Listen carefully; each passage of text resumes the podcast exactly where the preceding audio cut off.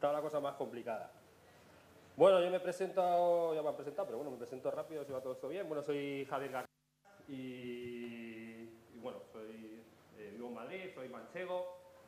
Eh, soy informático, soy ingeniero en informática, eh, he sido programador. ¿Se acopla Vale.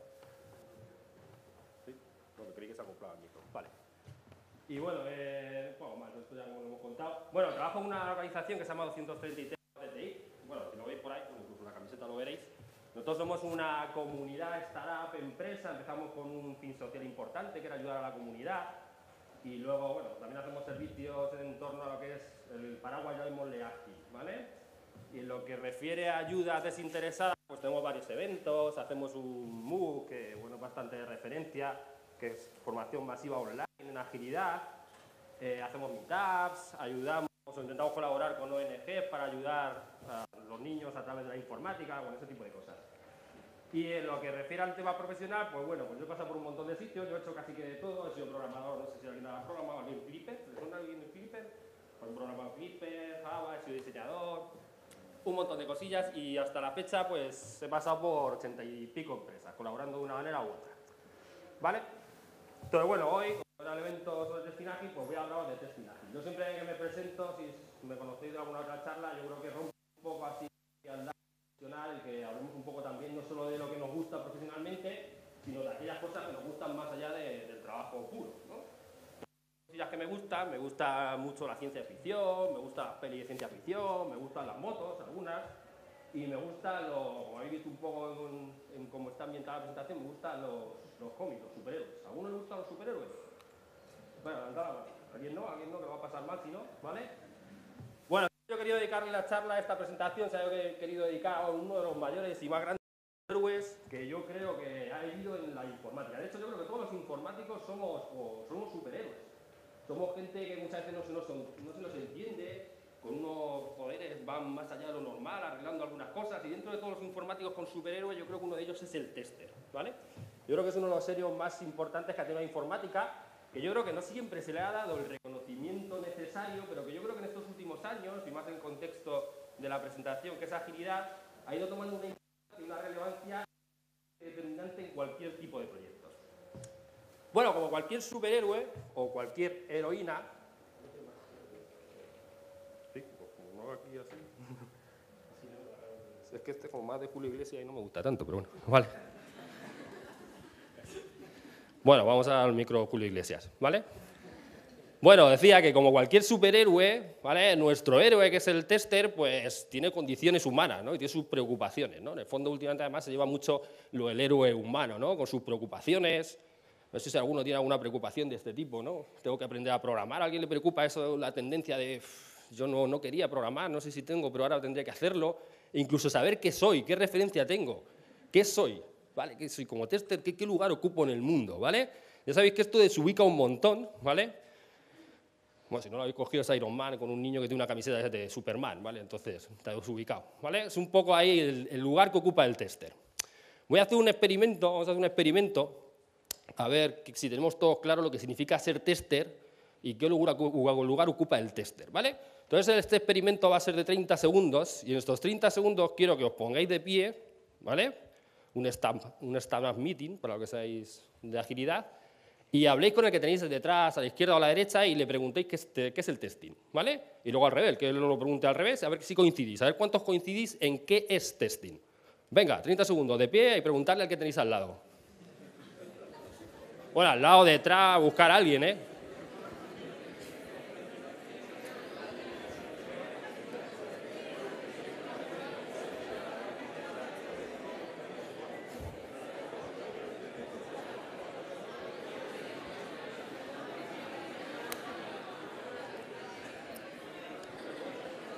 Bueno, ya.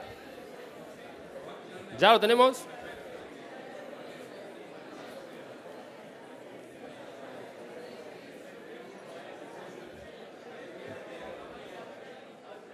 ¿Ya? Bueno, ¿cuántos habéis coincidido 100%? Nadie, en un congreso de testers. Nadie tiene claro qué es testing. Es nuestro superhéroe, tenéis que entender que tiene ahí sus preocupaciones y son razonables. ¿Alguien ha coincidido? ¿Vale? ¿Un poquillo? Normalmente suelen salir unas cuantas palabras. ¿A alguien le ha salido la palabra a la hora de intentar definir los requerimientos, cumplir con los requisitos? ¿A alguien le ha salido algo similar? Proceso, proceso repetible, cosas así. Han salido por ahí, ¿no? Dando vuelta a esas palabras. Siempre suelen salir. Pero es un clásico. Bueno, esto no solo pasa en testing, ¿eh? casi en todo lo que es informática, ingeniería de software, desarrollo de software, hay problemas de terminología que nos hacen que no tengamos todos claro lo que significa lo que hacemos. ¿vale? Esto es una de las cosas principales de las que quería hablar. De hecho, fijaos, ya más allá de lo que hemos hablado nosotros o lo que habéis hablado entre vosotros, os voy a poner unas cuantas referencias, no, os voy a poner unas cuantas definiciones populares sobre qué es testing. ¿vale? Esta es del ISTQB. ¿A alguno le suena el ISTQB? Ya, casi todos, ¿no? Bueno, os he remarcado unas cuantas palabrillas que pone ahí. Es proceso, ¿vale? Para satisfacer requisitos, ¿vale? Definición una, unas cuantas que he cogido yo por ahí. Otra definición, vámonos al mundo ágil. La gente de agilidad dice, bueno, una diferencia del testing en agilidad es que no es exactamente cumplir con los requisitos. Estamos ahí un poco ahí, no, era, no es exactamente lo mismo, ¿vale? Más definiciones de agilidad, de Henry Nieberg. No es una fase, es una tarea. ¿Vale? De hecho, incluso esto hay que tener cuidado con ello, porque si incluso, no sé si alguno se ha presentado algún examen de certificación de testing, ¿alguien se ha presentado alguna certificación de estas que haces un examen y tal? ¿Sí? Bueno, si alguno eh, leéis lo que pone en esta transparencia y queréis presentaros a la certificación de TMAP, no contestéis lo que ponía en la anterior transparencia porque suspenderéis. Porque, por ejemplo, para el TEMAS, si dices, os he cogido una pregunta del examen de este que ponen de prueba y dice, eh, como pongas que el testing no es una fase, suspendes, por lo menos esa pregunta. O sea, que incluso son contrapuestas las definiciones de lo que pensamos o piensa cada uno que es el testing. Bueno, está un poco... ¿cómo se siente el testing hoy en día? ¿Cómo creéis que se siente? El testing confused, ¿vale? Bueno, vamos a intentar empezar a intentar aclarar. Yo creo que es bastante útil. A mí me ayudó y yo creo que a nuestro héroe de hoy le ayudará bastante entender que no todos vemos igual el testing y saber por lo menos las diferentes maneras o visiones que hay de cómo ver el testing. Esto le pasa igual que a los héroes y los superhéroes. Llega un momento en el que te das cuenta de que bueno, tú tienes tus poderes y no todo el mundo tiene los mismos poderes. Hay diferentes maneras de ver las cosas. Yo creo que eso ayuda un poco a entender el contexto de dónde estamos cada uno. No sé si alguien ha leído algo sobre escuelas de testing. A mí lo de escuela de testing me suena un poco así muy académico y yo eh, casi que prefería llamarle maneras de ver el testing o incluso maneras de ver la vida. Yo creo que es algo que aclara bastante y que le aclaró a nuestro héroe bastante eh, las diferentes visiones intentando aclarar por dónde va mi testing. ¿vale? Históricamente solemos hablar de que hay cinco maneras de ver el testing. La primera es esta que tenéis aquí, es la que se le llama testing formal. Es la más antigua y es la que mucha gente se dedica a ella. ¿vale? Bueno, las fechas es relativo, pero bueno, es una de las más antiguas. Es muy académica, es muy del computer science, muy del procedimiento matemático del testing. ¿vale? Hay una segunda que creo que es una de las más populares que nos podemos encontrar, que es la del testing de los procesos. ¿vale? Este se llama el testing de los procesos, el testing de los estándares. Algunos suenan cosas como esta, las ISOs, IE cubos, es un poco, yo le llamo un poco el testing más tipo policía, ¿no? Es en el que alguien ahí va con un papel, ¿vale? normalmente suele ser un señor que le llaman el de calidad, que suele estar en casi todas las organizaciones, que es el que chequea que otros pues, cumplen con esos estándares y normativas, ¿vale? Múltiples que hay, intentando saber que se está cumpliendo esas buenas prácticas que ponían en ese proceso, ¿vale? ¿Alguien había visto esto alguna vez? Lo conocéis, ¿no? Bueno, esto acabó derivando en otro que también es bastante amplio y utilizado, y es el testing más de factoría, testing terminator. ¿vale? Es el testing en el cual el papel humano intenta relegarse algo. no desaparece, pero lo que intentamos es procedimentarlo e industrializarlo. ¿vale? Es muy el testing de la testing factory. Digamos que estas tres escuelas, en cierto modo, han ido derivando una hacia la otra y la otra hacia la otra. ¿vale? Y hasta este punto llegamos a lo que se consideran escuelas más relajadas en lo que se supone el aspecto humano. Y hay dos escuelas de testing que se diferencian mucho de las anteriores en que resaltan mucho lo que es la importancia de la persona, ¿vale? La importancia del papel humano, ¿vale? Que en el fondo, al final, cualquier héroe sigue siendo una persona, aún teniendo sus superpoderes. Y esas dos escuelas, una es la que más tiempo le vamos a dedicar, que es la testing ágil, y hay una que algunas veces compartimos, hay quien habla de que es similar, hay quien dice que no lo es, y es la context driven. ¿vale? Las dos últimas escuelas de las que más vamos a hablar. En estas escuelas se diferencian bastante las... Uh, sí, en que se asume que la parte más importante de un proceso de software, de un desarrollo, en nuestro caso del testing, es la parte humana. Es una diferencia importante con la visión más clásico industrializada, tipo factoría, en la cual se intenta procedimentar al máximo lo que hacen las personas. ¿vale? En el Context Driven se habla de que no hay buenas prácticas, sino que hay prácticas que funcionan mejor o peor según sean los contextos.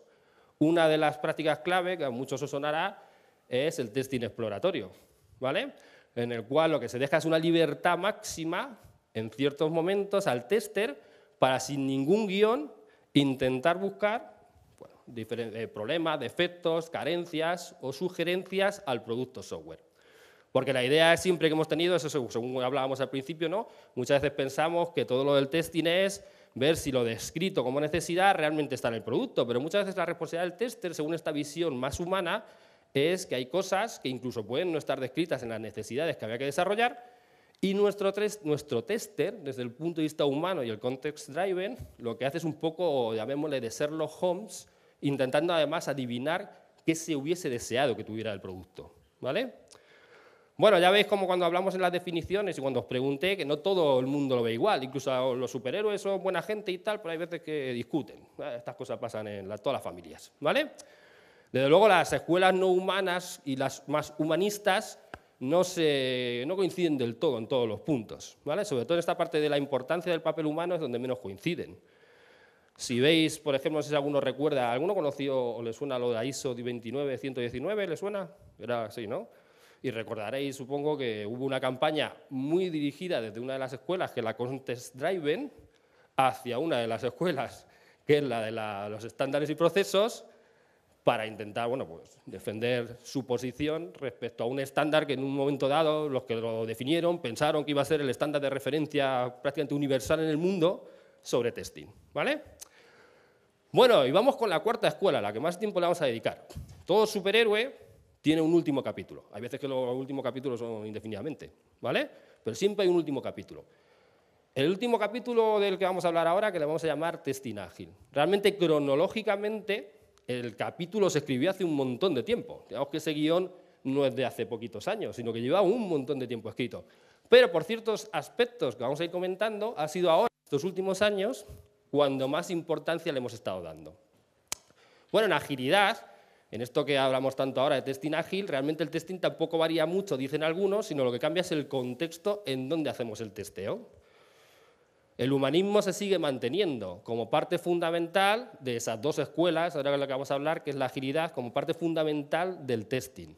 De hecho, si recordáis el manifiesto ágil, una de las premisas es eh, personas por encima de procesos, con lo cual termina de compilar muy bien con la idea de procesos por encima de personas, muy típica de escuelas tipo factoría o escuelas tipo procesos y estándares.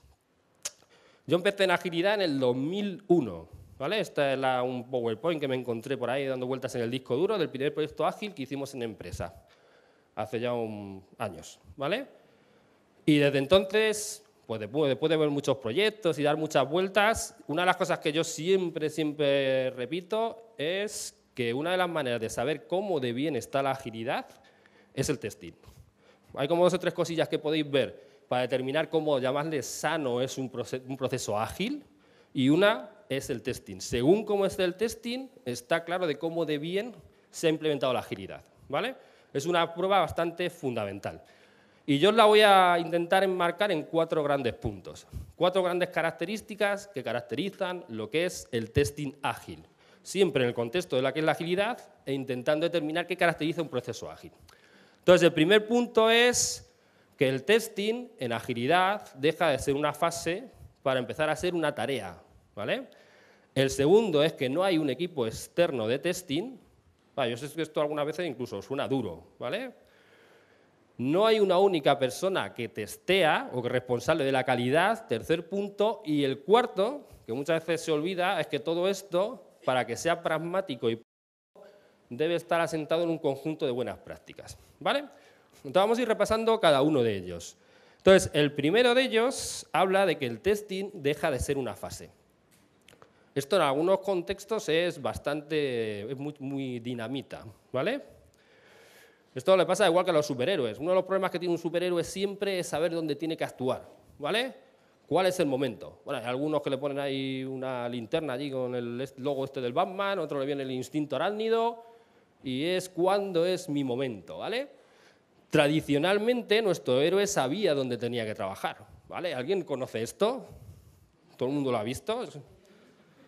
Siempre hago el mismo chiste. ¿Y quién lo ha visto cumplirse? Vale, nadie, ¿vale?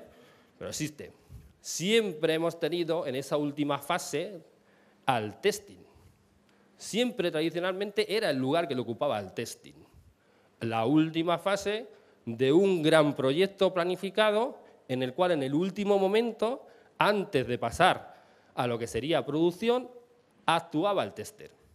¿Vale?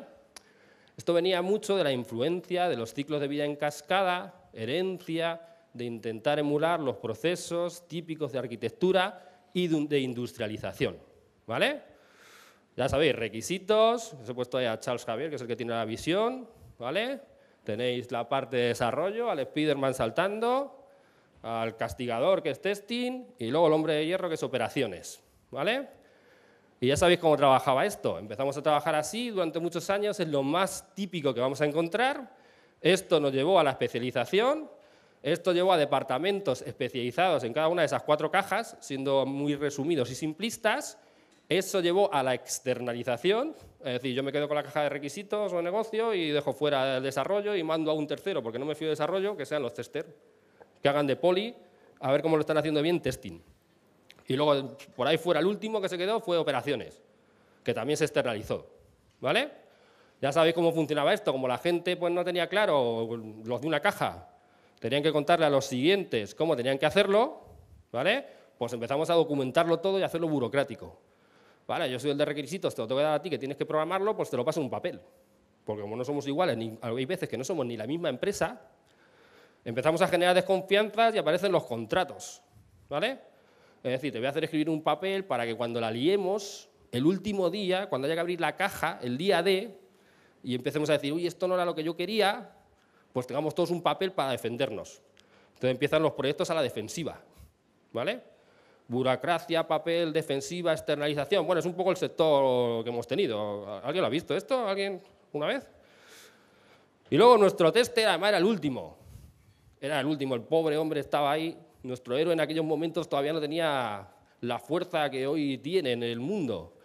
Era el que estaba ahí el pobre decía, bueno, un proyecto de 24 meses con retraso, resulta que debería haber sido 30 y yo que soy el tester me cae la responsabilidad de a mí solo decir que esto no está lo suficientemente bien como para pasar a producción. Pues sabéis lo que le pasaba al tester, que decía, bueno, venga, no pasa nada. Si total, nadie se va a dar cuenta. ¿Quién va a ser el que retrasa? El contrato, penalización. Le vas a decir al cliente que no, déjalo pasar, ya lo arreglaremos. En vez de desarrollo lo pasaremos como mantenimiento evolutivo. Lo iremos haciendo de alguna manera. ¿Vale? Testing siempre al final, siempre al final. Bueno, estos ciclos de vida ya sabéis todos por dónde acaban fallando. Uno de los principales problemas, ¿vale? Los, requisitos, ¿vale? Sabéis que todo, todo el mundo lo conoce porque chistes de requisitos es de lo que más hay, ¿vale? Los requisitos no se cumplen, tal y cual. Era una de las cosas que siempre fallaba tenía un pequeño problema y es que un ciclo de vida muy en cascada se la juega mucho al final. ¿Vale? Según va pasando el tiempo, yo voy poniendo más horas, voy poniendo más tiempo, voy poniendo más recursos y me la voy jugando más. Es decir, cuando llegue el último día, si no hemos acertado, puede ser que todo haya que tirarlo. Si acertamos, bien. Si no acertamos, pues problemilla. Ya sabéis que hay veces que incluso los proyectos, aun cumpliendo los tiempos cumpliendo el tema económico, cumpliendo con los requerimientos, muchas veces no consiguen lo que quería el cliente. Y el problemilla que fue pasando con los años y que cada vez vimos más es que cada vez más nos pasaba que los proyectos no podían especificarse tanto en requerimientos. Cuando empezamos a hablar de proyectos muy de innovación, que es casi lo que más empezamos a hacer desde hace unos cuantos años, empezamos a ver que el requerimiento como pieza clave de la que salía testing salía el tema económico, salía la estimación, empezaba a tambalearse. Bueno, todos sabíamos desde hace mucho tiempo en el sector aunque no estuvo muy no, estaba tan claro, no lo teníamos tan reconocido socialmente, todos sabíamos que si cerrábamos mucho los requerimientos nos cargábamos la innovación. Es decir, si hoy día o el, que el día de hoy te doy un papel con 25 requisitos para un proyecto de dos años que no te dejo cambiarlos, pues lo que pasa en dos años no será muy innovador, será seguir con un plan y luego entregar algo a ver si realmente era lo que se quería. Todos sabíamos que había una manera de intentar acertar mucho mejor con lo que quería el usuario. ¿vale? De hecho, todo lo, lo habíamos probado, pero digamos que socialmente no estaba muy, no sé si decir no muy bien visto, ¿vale? Voy a poner una cita de Steve Jobs, que siempre queda bien en las presentaciones, si pones a Steve Jobs como que sube el caché de la presentación, que decía que el cliente no sabe lo que quiere hasta que lo ve. ¿Eso se ha pasado alguna vez? Hasta que no lo veo, no sé lo que quiero. Existía esta manera, mucho antes de que dijera Steve Jobs la frase.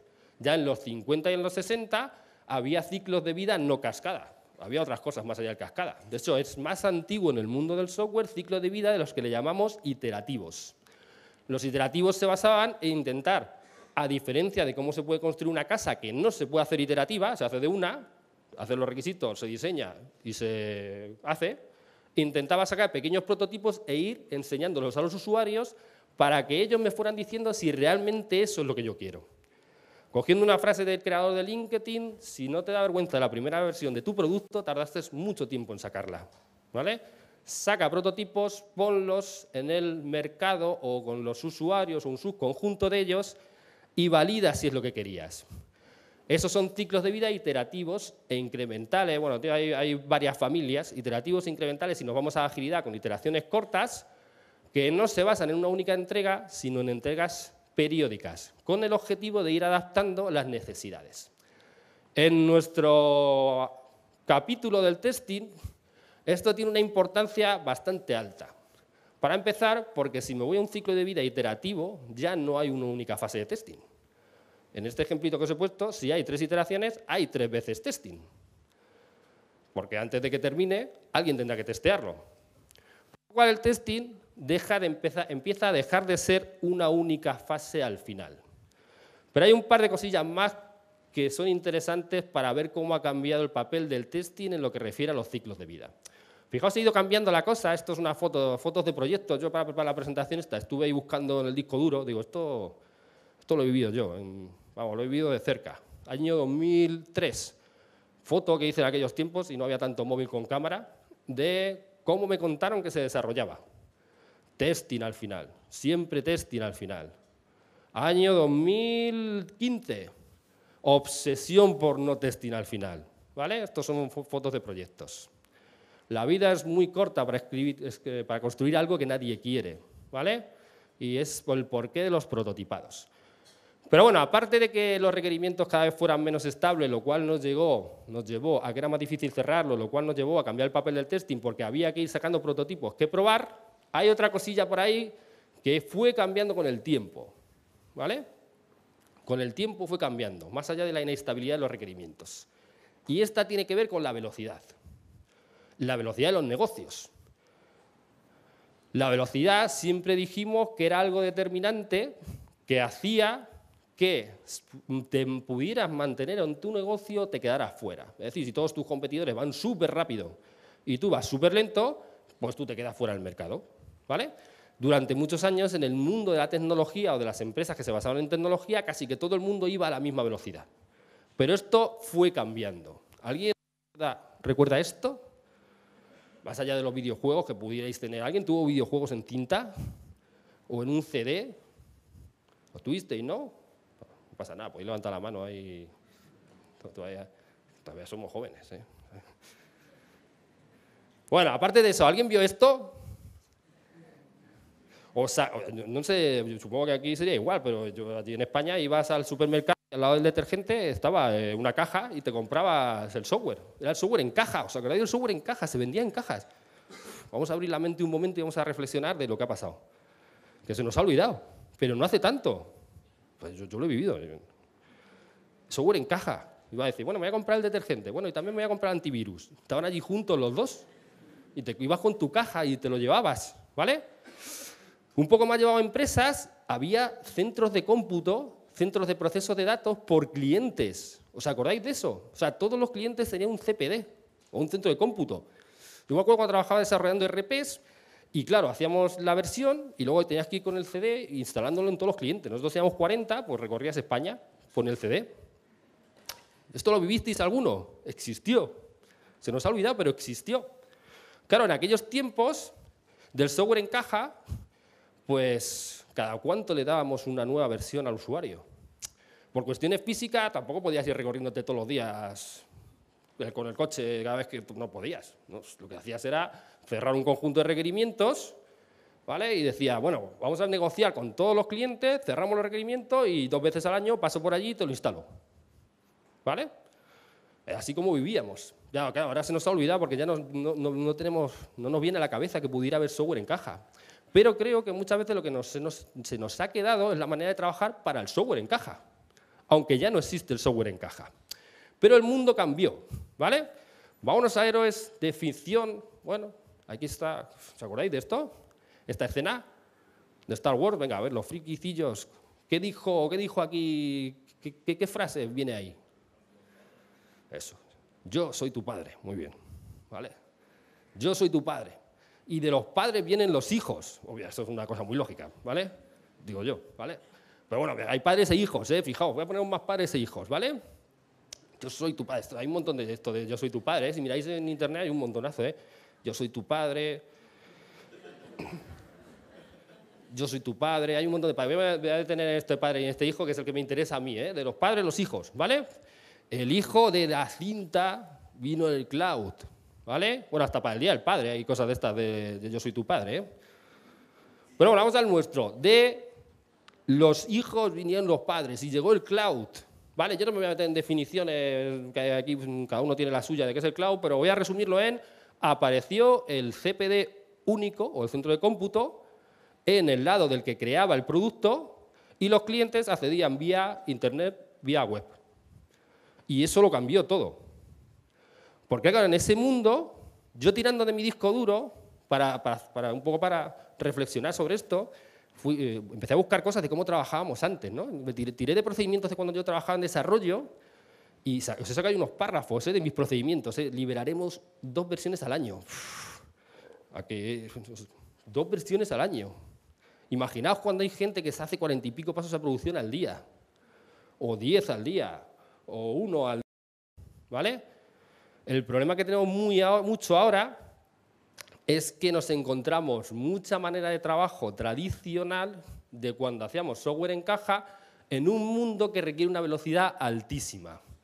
Y eso en lo nuestro, que es el testing, nos ha llevado a no solo tener que hacer iteraciones lo más cortas posible para sacar prototipos lo más rápido posible, para buscar la adaptación a lo que realmente quiere el usuario, sino que testing, aparte de tener que estar ahí necesariamente como un punto clave de todo ello para que no se derrumbe el modelo de trabajo, ya que si voy arrastrando problemas, al final no consigo un ritmo de trabajo sostenible, me va a llevar además a que el testing no solo esté al final, sino que además esté muy frecuentemente desarrollado a la hora de que vamos trabajando. Entonces, testing, nuevamente cuando hablamos de agilidad, más que porque lo diga la agilidad, sino porque lo demanda el mercado, lo demanda el negocio, deja cada vez de ser algo como al final de porque tengo que tenerlo, para ser un elemento crítico clave repetido muy frecuentemente y de manera constante. Bueno, ese es el primer punto, ¿vale? El segundo tiene que ver con el trabajo en equipo. Como cualquier superhéroe, llega un momento en el que, bueno, los primeros eh, capítulos y episodios, pues trabajas solo, pero luego te das que si quieres salvar el mundo necesitas trabajar en grupo, ¿vale? Y es uno de los puntos clave y más determinantes del cambio al testing que consideramos hoy como ágil, ¿vale? Bueno, yo he trabajado en bastantes sitios y siempre recordaré un proyecto que siempre que pongo esta parte, siempre me acuerdo. No sé si alguno ha vivido situaciones de esas de va el ciclo de vida en cascada, desarrollo retrasado, testing al final y sus contrataciones masivas, en nuestro caso, aquel de entonces, de becarios para testear. No sé si hayan vivido alguna de estas, de ir a la universidad, coger los 60 becarios y ponerlo de la tecla a ver cuándo se cae el sistema y ese tipo de cosas bárbaras. ¿Vale? Uno de los requisitos más típicos y conocidos de la agilidad es el que refiere a que un equipo ágil es pequeño. Esto lo dijeron hace como eh, cuarenta y pico años. ¿eh? En el mítico Bremer de Brooks ya se hablaba de esto en el 75. Se decía que eh, equipos muy grandes tienen un problema por pérdidas de tiempo por coordinación. ¿vale? Y que por ello lo suyo es que el equipo más óptimo, como puso muy de moda Putnam, luego fue una idea que tomó Scrum, nunca pasa de 10 personas. ¿vale? Aquel mítico número del 7 más menos 2. Pero además el equipo ágil es autoorganizado. Es decir, bueno, se organiza a sí mismo, no tiene una entidad externa, eso provoca feedback, realimentación y la responsabilidad de la organización es de todos. Pero, sobre todo, uno de los puntos más determinantes es que un equipo ágil, aparte de pequeño, autoorganizado, es multifuncional. ¿Vale? Eh, todos tienen especial importancia en nuestro héroe, que es el, testing, el tester ágil, pero este es especialmente relevante. ¿Vale? Entonces, multifuncional viene a definirse con varias partes, de, varias maneras. Una de ellas es que el grupo, en este caso el equipo, tiene todas las competencias necesarias para resolver un problema, para resolver desde que me piden algo hasta que lo termino. ¿vale? Esto se cuenta mejor, esto del multifuncional, yo creo que el mejor ejemplo para contarlo es con temas deportivos, ¿vale? aunque no os lo parezca, pero también hay héroes deportivos. ¿eh? Vuelto al Atlético por nada, ¿eh? ha sido casualidad. De hecho, estaba deseando poner esta, esta foto en Uruguay porque el Atlético es uruguayo a tope. ¿eh? Tenéis a hay, hay, otro futbolista bueno uruguayo, no lo he puesto, ya sabéis cuál es, ¿vale? No hace falta. Bueno, se cuenta muy bien con un equipo deportivo, porque un equipo de fútbol es un equipo autoorganizado. Es decir, tiene todas las competencias para cumplir su objetivo. Su objetivo es intentar meter un gol. Tiene un objetivo claro, ¿vale? Y no depende de un externo. Es decir, no hay un departamento de defensas, un departamento de delanteros, y el jefe de los defensas habla con el jefe de los delanteros y dice, oye, te voy a pasar el balón. ¿Pero cuándo? Pásame un formulario, a ver si tengo fecha para que me lo puedas pasar y tal y cual. No, no funciona así, ¿vale? Y normalmente en tecnología hemos funcionado muy así, ¿eh? con muy departamentalización, muy típico del cascada. El cascada nos llevó mucho a la especialización y nos llevó a la departamentalización. Ninguno de los grandes departamentos, aquí simplificadamente os he puesto negocio, desarrollo, eh, testing y operaciones, ninguno de ellos completa el trabajo, sino que uno depende del otro. Cuando nos vamos a un equipo ágil, hablamos de que el equipo es multifuncional, tiene todas las competencias para resolver el, problema. ¿Vale? Equipo pequeño, multifuncional y autoorganizado. Sería algo así más como esto, ¿no? Yo en mi propio equipo tengo las competencias para negocio, desarrollo, testing y operaciones. Por eso lo de que quede fuera del equipo el testing como que no termina de encajar mucho. ¿vale? Por lo menos si vemos el testing desde un contexto ágil. La necesidad de hacer esto no es ni más ni menos que por intentar acelerar al máximo, de manera controlada, los ciclos de trabajo basados en iteraciones pequeñitas en las que intento lo más rápido posible lanzar una versión.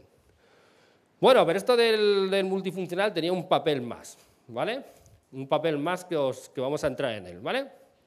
Y es el que dice que la responsabilidad de todo, no es solo de todas las cosas en general, desarrollo, testing, organización, gestión y demás, no es solo de una única persona, sino que pertenece a todos. De hecho, la segunda pata de la multifuncionalidad dice que el equipo tiene todas las competencias, pero que además todos hacemos algo más que nuestra especialización. Es decir, si yo soy desarrollador, no solo me limito a desarrollar, sino que hago algo más. Eso es lo que le llamamos la responsabilidad compartida. Todo es de todos y todos somos responsables de todo. Y la propiedad de todo es de todos. ¿Vale? Esto habla mucho de una teoría que se llama la de las restricciones, que dice que al final una cadena se rompe por el eslabón más débil. Es decir, si todos vamos a una velocidad y dependemos, de una única persona que es el tester, pues siempre iremos a la velocidad del tester. O nos saltaremos al tester. ¿Vale? De ahí viene mucho lo de repartir la, lo que es la responsabilidad del control de la calidad, la responsabilidad del testing y demás. He puesto aquí una foto de Move Programmings, ¿vale? Y esto incluso llevó a una de las mayores preocupaciones hoy en día de los testers, ¿vale? Es decir, es decir, si yo tengo que hacer más cosas de las estrictamente relativas a testing, debo incluso saber programar, ¿vale? ¿Alguien le ha llegado esta preocupación de si tengo que programar como tester? Levanta la mano, ¿vale? ¿Vale? Típico, ¿eh? hoy en día es muy típico. ¿eh?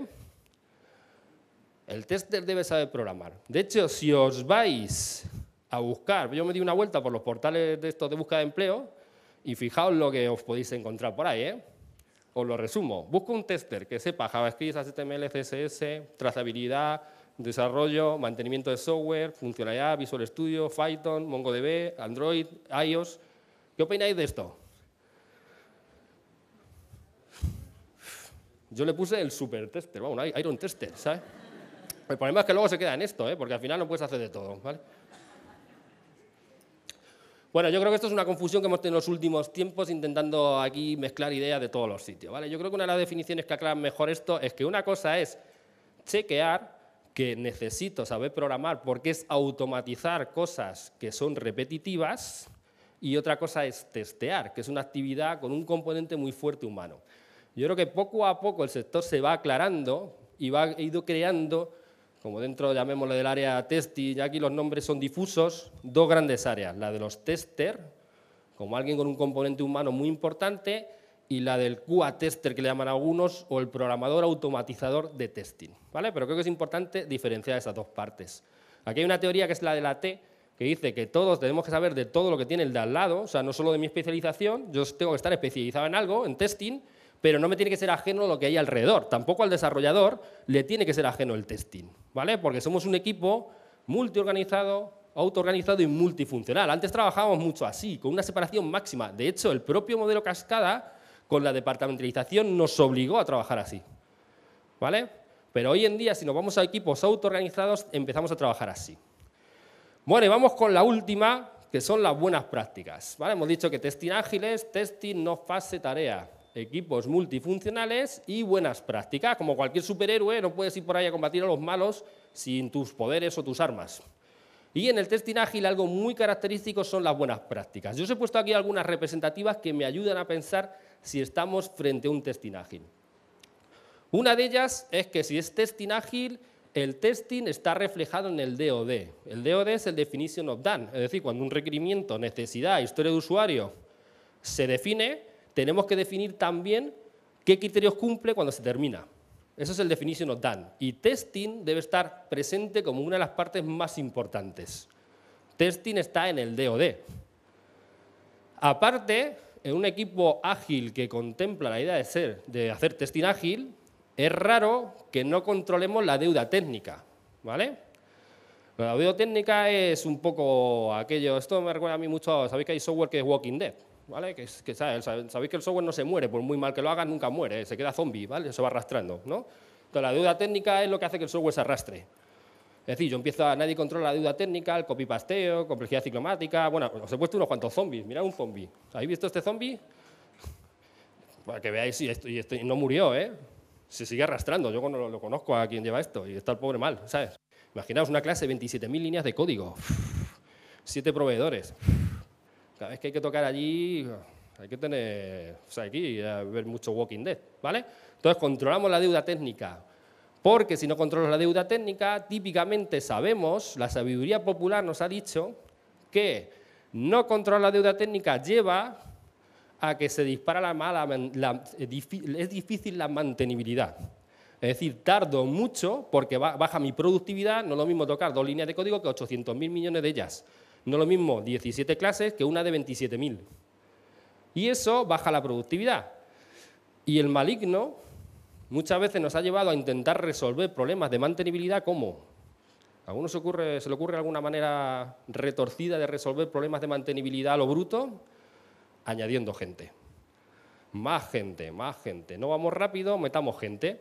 Y nadie se ha parado a pensar que no es problema de gente, es problema de que aquello no va. El test driven como buena práctica. El testing no es solo algo importante, es fundamental y es una de las cosas más importantes cuando me voy a un ciclo ágil.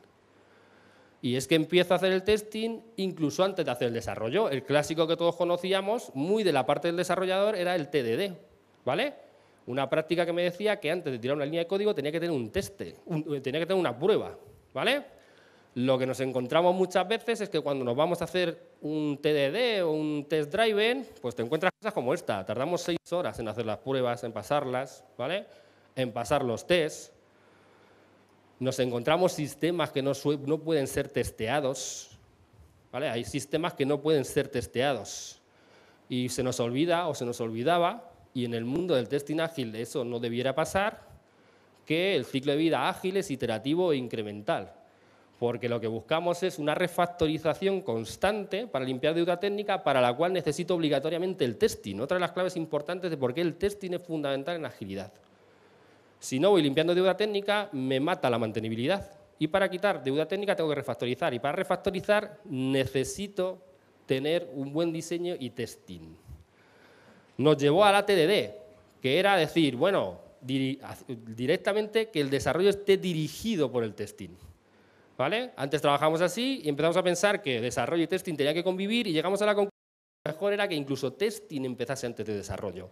¿Para qué? Para asegurarnos de que había sistemas testeables y que era imposible decir, bueno, en vez de jugárnosla y hacer un desarrollo y que luego no se pueda testear, eh, hagamos las pruebas antes. Entonces seguro que haremos un desarrollo que supere las pruebas, con lo cual es imposible que no se pueda testear. ¿vale? El BDD como unión entre negocio y pruebas de negocio y lo que era el desarrollo. ¿vale? El problema de superar los entornos, una de las cosas más de moda que podemos encontrarnos hoy. ¿vale? Eso de a mí me funciona, pero tu entorno, yo paso el test, las pruebas y se cae porque no son iguales. No sé si alguien ha vivido alguna de estas. ¿vale? a mí me funcionaba el local. ¿vale? Bueno, Testing, testing, testing. Bueno, ya para terminar, ¿vale? En los dos minutillos que me quedan, os voy a proponer una síntesis de qué es y si estoy frente a un testing ágil, ¿vale? Entonces va a ser un cuestionario test que cada uno puede pensar en su mente y responder simplemente con un sí o un no y contar cuántos sís, ¿vale? Entonces consta, creo, de seis preguntas, ¿vale? Entonces la primera, ¿estaríamos, eh, ¿estaríamos en testing ágil si testing ya no es una fase, sino que es una tarea común muy repetida, casi inseparable de desarrollo. Si alguno dice sí, pues ya se apunta un punto. Sí, ¿vale? Segundo, eh, además, las empiezan desde el desarrollo. Y además tenemos testing ágil si todo el mundo, ¿vale? Participa. No solo el tester, lo dejan ahí solo, sino todos tenemos la responsabilidad del testing. Si es sí, un punto, ¿vale? Y por último, ¿vale? Eh, la persona de testing está dentro del equipo. No es una persona que nunca he visto por ahí lejana. Otro punto. Bueno, seis. Eran seis, ¿no? No, estamos en el cuatro. Cuatro. ¿Vale? Además tenemos el definition of done, que contempla el testing. Y además, ¿vale? Eh, hacemos el código limpio en el equipo, como tal, la deuda técnica se controla. ¿Vale? Sexta. ¿Alguien sacó seis sys? ¿Sí? Hay seis sys. Vale. Bueno, si quisiésemos saber lo lejos que estamos de un testing ágil, lo suyo sería los 6 6. Bueno, pues resumidamente esto es testing ágil. Difícil de separar de lo que es un ciclo de vida ágil, ¿vale? Y si alguno se pregunta cuál es nuestro superhéroe, pues como decía Karen Page, si sois tester, miraos al espejo y encontraréis quién era realmente el superhéroe. Muchas gracias a todos, os dejo algunas referencias por si queréis la presentación y demás.